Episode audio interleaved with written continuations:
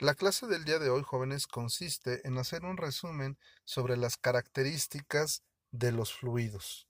Un fluido es una sustancia que puede fluir y que se puede dividir en líquidos y gases, pero que estas características las comparten ambos.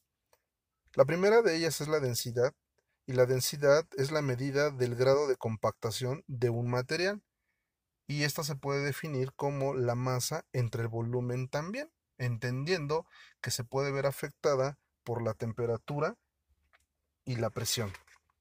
Ahora, eh, si nosotros nos vamos a nuestro libro, en la página 10, vamos a encontrar que la densidad de una sustancia, también llamada masa específica, es una propiedad característica o intensiva de la materia y expresa la masa contenida de dicha sustancia en la unidad de volumen. Pero necesitamos un ejemplo para poder comprender qué es la densidad. Si nosotros tuviéramos un recipiente de agua y tomamos una porción de aceite y vertimos el aceite dentro del agua, vamos a observar que el aceite tiende a colocarse sobre la superficie del agua. Este experimento define entonces que un material es más denso que otro. En este caso, el agua, al estar en la parte baja, indica mayor densidad y el aceite, al estar en la superficie, indica menor densidad. Otra característica es la compresibilidad. Los líquidos son incompresibles y los gases son altamente compresibles, pero sabemos que dependen de la temperatura y la presión. También tenemos la viscosidad. La viscosidad es una medida de la resistencia al corte cuando el fluido está en movimiento. La viscosidad es muy importante y la podemos asociar a una palabra que se llama pegajosidad. ¿Qué tan pegajoso es un material cuando está fluyendo? Eso sería la viscosidad.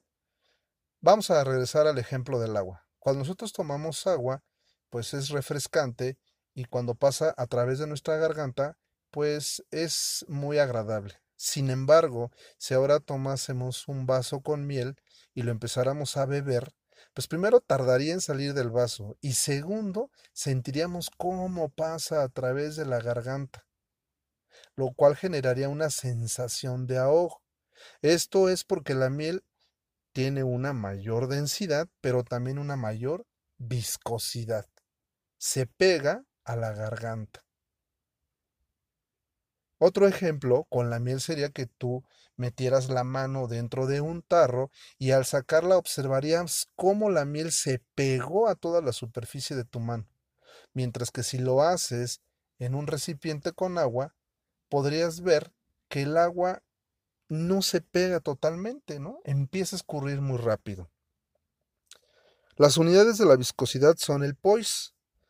En ese sentido, la viscosidad permite reclasificar a los fluidos en aquellos que pueden ser ideales y que pueden ser reales. Los ideales son el comportamiento pues que quisiéramos se tengan y la realidad pues es algo distinto, ¿no? Tenemos también la tensión superficial. Una molécula dentro del líquido es atraído en todas direcciones por otras moléculas mediante fuerzas de cohesión.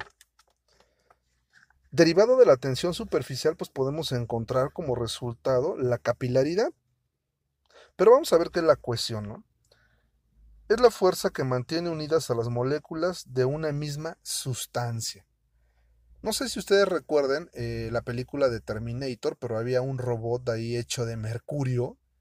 El mercurio no es pegajoso, por lo tanto su viscosidad es casi nula.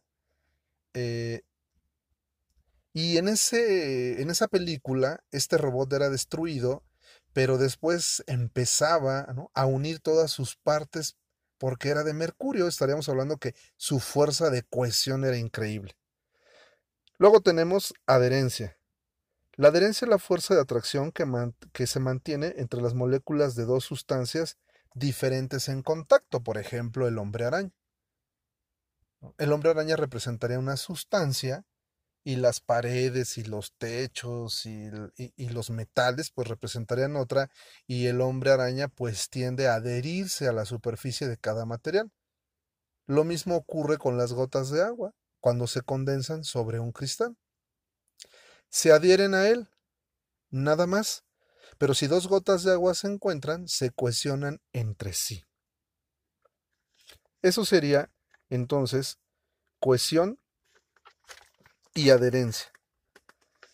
Para la capilaridad, en nuestro libro en la página 10, se eh, menciona que se presenta cuando hay contacto entre un líquido y una pared sólida, especialmente si son tubos muy delgados, casi del diámetro de un cabello, llamados capilares. Eh, bueno, también la podemos observar cuando introducimos un trapo dentro de una cubeta parcialmente y después de unos minutos eh, podemos observar cómo el agua trepó sobre la superficie del trapo hasta humedecerlo completamente. Ahí estaríamos viendo un ejemplo de capilaridad.